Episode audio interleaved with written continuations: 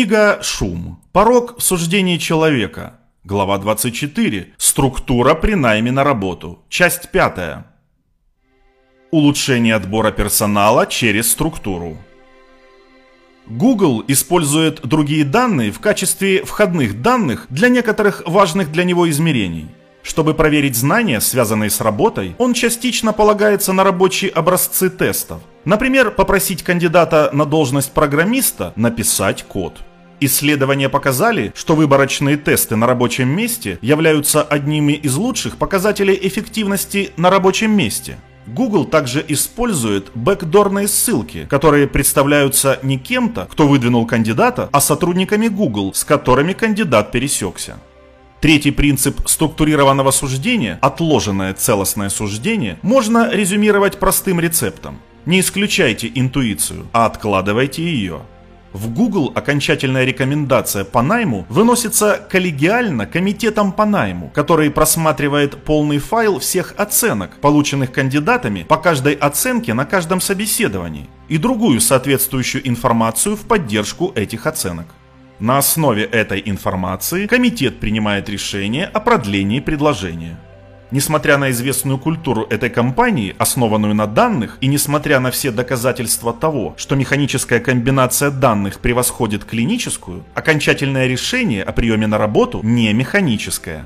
Оно остается суждением, в котором комитет принимает во внимание все доказательства и взвешивает их в целом, участвуя в обсуждении вопроса, будет ли этот человек успешным в Google. Решение не просто вычисляется.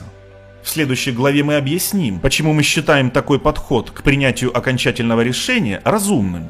Но обратите внимание, что хотя они и не являются механическими, окончательные решения Google о приеме на работу основываются на средней оценке, присвоенной четырьмя интервьюерами.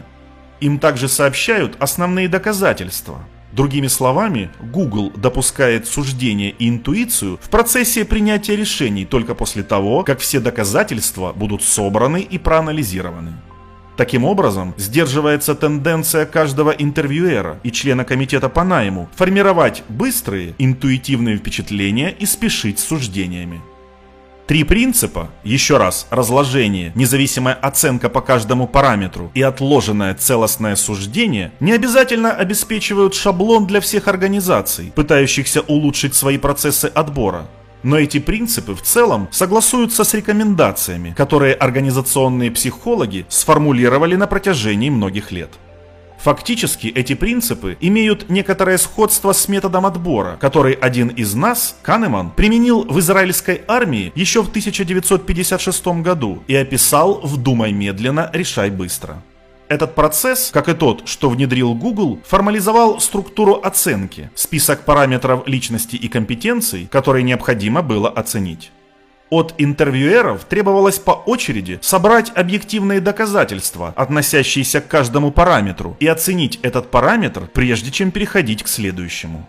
И это позволило рекрутерам использовать суждение и интуицию для принятия окончательного решения, но только после того, как была проведена структурированная оценка имеются неопровержимые доказательства превосходства структурированных процессов вынесения суждений, включая структурированные интервью при приеме на работу. Доступны практические советы для руководителей, которые хотят их усвоить. Как показывает пример Google и как отметили другие исследователи, методы структурированного суждения также менее затратны, потому что немногие вещи так дороги, как личное общение.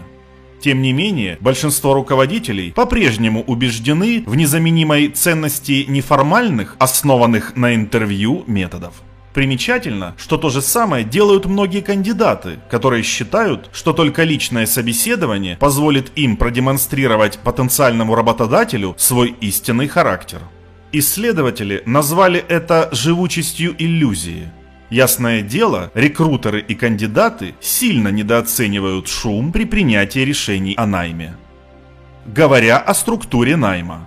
Во время традиционных неформальных собеседований у нас часто возникает непреодолимое интуитивное чувство понимания кандидата и понимания того, соответствует ли этот человек всем требованиям. Мы должны научиться не доверять этому чувству. Традиционные интервью опасны не только из-за предубеждений, но и из-за шума. Мы должны добавить структуру к нашим собеседованиям и в более широком смысле нашим процессам отбора. Давайте начнем с более четкого и конкретного определения того, что мы ищем в кандидатах. И давайте удостоверимся, что мы оцениваем кандидатов независимо по каждому из этих параметров.